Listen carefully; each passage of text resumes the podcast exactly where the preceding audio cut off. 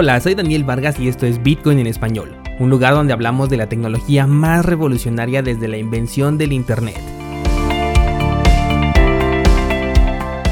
¿Crees que estoy exagerando? Ponte cómodo y déjame ser tu guía en un camino sin retorno, el camino a la descentralización.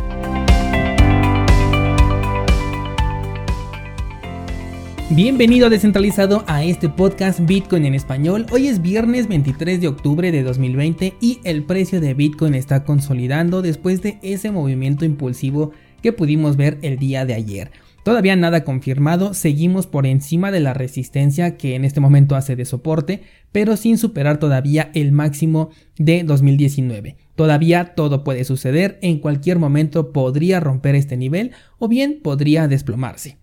Ayer ya publiqué un nuevo análisis en Ideas Trading en donde te estoy mostrando eh, los dos escenarios de los que te acabo de hablar. De hecho, hay varias opciones en esta idea publicada, así que te sugiero que pases a checarla. También publiqué el miércoles el análisis de Cardano y me han llegado varios comentarios positivos al respecto. cursosbitcoin.com diagonal ideas y cursosbitcoin.com diagonal análisis para que veas este nuevo contenido que subí esta semana. Y como siempre, las tres clases nuevas, que por cierto ayer terminó el curso de TradingView, considero que quedó muy completo la próxima semana vamos a comenzar con un nuevo curso. ¿De qué te gustaría que hablemos en los nuevos cursos? Déjamelo por favor en los comentarios porque siempre tomo en cuenta tus ideas. Antes de pasar a las noticias, ayer me hicieron también un comentario bastante interesante, más bien fue una pregunta con respecto a las decisiones de compra que les he compartido. Eh, me pregunta un descentralizado, oye Daniel, ¿por qué compras cuando el precio está subiendo en lugar de esperar a que baje? Esto porque te dije ayer que en cuanto rompió la resistencia compré una pequeña parte de Bitcoin. Y bueno, lo hago porque en este sector, por más que yo esté esperando una caída, a Bitcoin le encanta no hacerme caso y hacer lo que se le da la gana. Entonces, como nadie sabe cuándo será la última vez que veamos a Bitcoin en estos precios, más que en retrospectiva, es por eso que cada vez que rompe una resistencia que considero importante, yo abro una nueva posición. Recuerda que mi mejor estrategia es estar preparado para cualquiera de los dos únicos escenarios que pueden ocurrir, o sea, que el precio suba o que el precio baje. Y sobre todo, nunca vender en pérdidas. Entonces, compro si sube por si acaso es que no vuelve a bajar y por supuesto que tengo por ahí mis municiones listas por si el precio se desploma, entonces volver a comprar. En realidad, en esta estrategia tan sencilla no importa lo que haga el precio porque mis dos reacciones siempre van a ser comprar. Si el precio sube, yo compro y si el precio baja, también compro. Finalmente, mis objetivos de venta las tengo establecidas en un punto bastante lejano, además de que mi objetivo principal es acumular Bitcoin, así que gran parte de ello ni siquiera lo voy a vender. En el curso de mi primer Bitcoin, de hecho, te darás cuenta que a pesar de trabajar con varias estrategias en el pasado, siempre me he apoyado en la más confiable que es la acumulación directa y es como la estrategia base de la que después ya van a partir todas las demás estrategias que te comparto justamente en este curso. Ahora sí, vamos a las noticias y comenzamos con una bien importante que es de Hodl Hodl esta plataforma en la que te puedes poner en contacto con otras personas para poder comprar o vender criptomonedas de manera completamente descentralizada.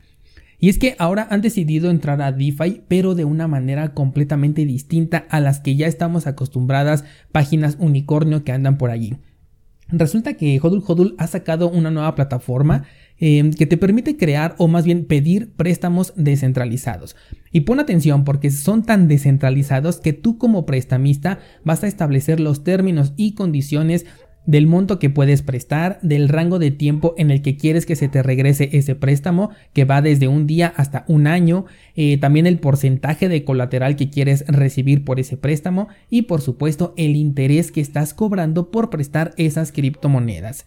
Creo que este es un ejemplo de cómo deberían de ser realmente las finanzas descentralizadas.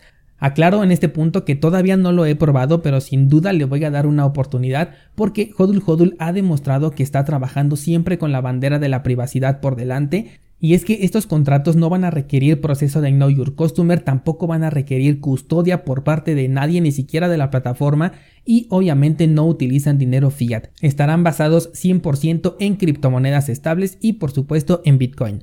La plataforma tampoco se va a quedar con los fondos, simplemente se abre un contrato que va a ser multifirma en el que se mantienen los fondos de ambos participantes hasta que se efectúe el pago. Es entonces cuando el prestamista recibe su dinero de regreso con un interés adicional, el usuario recibe de vuelta sus bitcoins que puso como colateral y la página obviamente se va a llevar una pequeña comisión que en este caso, si no me equivoco, es del 1%.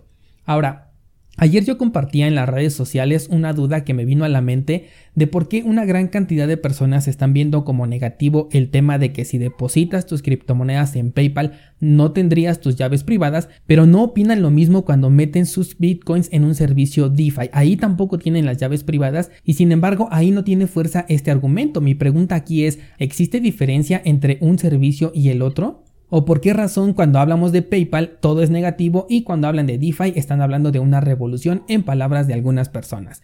Bueno, te hago este comentario porque en este momento tal vez te estás preguntando, ahora con Hodl Hodl cuando nosotros pidamos un préstamo es obvio que estaríamos delegando esa custodia de criptomonedas, es decir, que ya no serían de nosotros porque ahora están dentro de un contrato multifirma.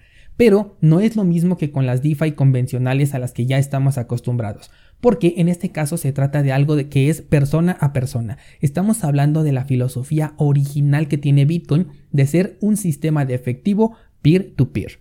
Hodl Hodl como funciona es que cuando tú haces una transacción, la parte que involucra criptomonedas las envía y estas se quedan en un contrato. No adquiere la custodia la página de esos bitcoins, de hecho nunca pasan por sus manos y este contrato además es multifirma. Si la transacción es positiva, se requiere tanto la firma o, la autorización en términos más coloquiales de HODL HODL como de ambas partes involucradas en la transacción y ninguna de las tres puede hacer absolutamente nada sin las otras dos autorizaciones. Lo mismo aplica para su nuevo sistema de préstamos, solo que aquí el tiempo de ejecución puede ser mucho más largo, como dije, desde un día hasta un año. Esto será solamente a nivel de persona a persona y los contratos van a estar inmóviles hasta que las tres partes involucradas firmen el acuerdo. Hodul Hodul no tiene acceso a este dinero sin la autorización de las otras dos partes, al igual que cada uno de los participantes de esta transacción no tiene acceso sin las otras dos firmas. Es completamente diferente porque en DeFi tú envías tus criptomonedas y hay una entidad controlada que se queda con ese dinero y se encarga de distribuirlo de manera automática conforme se vaya necesitando, conforme las personas vayan haciendo swaps. Y lo más importante, te está cobrando una comisión de la cual va a salir el pago de tu ganancia por estar holdeando dentro de estas plataformas unicornio. Esto en cualquier lado se le llama jinetear únicamente el dinero. No está, eh, no se tiene una actividad que realmente respalde el interés que se está obteniendo. Solamente se está jugando con el dinero de las mismas personas que tienen ahí su dinero invertido. En el caso de Hodl Hodl, Tú como prestamista estableces el interés que quieres cobrar por prestar tu dinero y la otra persona tiene que desembolsar el monto solicitado eh, inicialmente más el interés para poder recuperar sus criptomonedas. Entonces aquí en este contrato el dinero que va a llegar en forma de interés viene desde afuera, no se está jineteando el mismo dinero dentro de la plataforma, sino que tú ya bien sabes que si pediste, por ejemplo, 50 dólares, al momento en el que quieras recuperarlos, ahora tienes que depositar 52 dólares porque tienes que pagar ese, esos 2 dólares como interés. Le voy a dar una revisada más profunda a la plataforma, voy a hacer pruebas y si me convence eh, aprovecharé que estamos ahorita en el curso de cómo utilizar Bitcoin de forma descentralizada para poder agregar una clase al respecto porque sin duda esta es una excelente opción para poder obtener liquidez de manera completamente descentralizada y además privada. Y, sobre todo que está de la mano de una empresa que todos los movimientos que han tenido en los últimos años han sido en dirección de la soberanía y la privacidad. Me parece que es una alternativa que debes por lo menos saber utilizar por si en algún momento lo llegas a necesitar.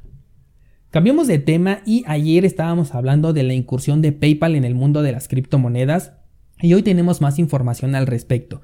Resulta que hay rumores de que su siguiente paso eh, podría ser crear su propia criptomoneda. Esto en un movimiento totalmente esperado y hasta cierto punto lógico, después de aceptar criptomonedas y además lo sustentan, según este artículo, en el rompimiento de relaciones que tuvo PayPal con Libra, que es la criptomoneda que nunca verá la luz de Facebook. Algo que me parece, la verdad, muy complicado, porque PayPal tiene un mercado extremadamente grande, no al nivel de Facebook, pero sí lo podríamos considerar como una moneda casi global si es que sacaran esta criptomoneda. Recordemos que PayPal no puede hacer nada sin el permiso necesario y yo dudo mucho que se entregue permiso para una moneda global que incluso podría salir más rápido y ser hasta más efectiva que las monedas digitales nacionales de cada país porque eh, PayPal ya tiene experiencia en este tipo de servicios. Así que en lo personal veo esta nota con mucho escepticismo, no creo que realmente saque su propia criptomoneda, pero solo el tiempo nos dirá si esto es verdad o no lo es. Lo que suena más fuerte ahora es la compra de BitGo por parte de PayPal. BitGo es uno de los custodios más importantes del sector de las criptomonedas y no sé si decir esto es bueno porque en realidad la custodia debería únicamente recaer en quienes lo utilizamos, pero bueno. Esta nota también está en calidad de rumor o más bien de algo no confirmado. Se filtró información de unas charlas al respecto de que PayPal quiere comprar a BitGo, pero no se ha llegado a ningún acuerdo todavía, por lo que podría cancelarse en cualquier momento. BitGo es una empresa completamente regulada, con lo que sí va a cumplir los estándares que tiene PayPal, pero obviamente no va a cumplir con los estándares que tenemos los descentralizados. Creo que estamos viendo una fragmentación de usuarios o la vamos a ver en el mediano plazo. Por un lado vamos a tener a los inversionistas en Bitcoin institucionales que van a estar jugando con una especie de derivado porque no sería Bitcoin y aquellos descentralizados que realmente utilizarán esta criptomoneda. La pregunta aquí es, con estos derivados, el máximo de 21 millones de bitcoins seguirá siendo un límite y qué tanta influencia en el precio podrían tener estos frente a la criptomoneda real. Escríbeme lo que piensas al respecto aquí abajo en los comentarios. Y por último, y dando seguimiento a una nota del mes pasado, quiero mencionar algo rápido, y es que se ha detenido al CEO de Airbistar por fraude para después ponerlo bajo libertad condicional. No merece la pena hablar en este espacio de estas personas porque les estamos dando popularidad. Lo único que quiero es que identifiques que Airbistar es una estafa por donde quiera que se le vea, digo por si hay personas nuevas que van entrando a este podcast. Así que estate muy pendiente de ello y de muchas otras plataformas que hacen cosas similares. En TikTok ayer o antier hicieron un dúo en uno de los videos que tengo por ahí y están promocionando otra plataforma que también es una estafa. Así que descentralizados tengan mucho cuidado con los buitres porque entre más suba el precio de Bitcoin más casos similares vamos a ver. Eso sería todo por esta semana, te leo en los comentarios y te espero el lunes porque vamos a hablar del futuro de Bitcoin.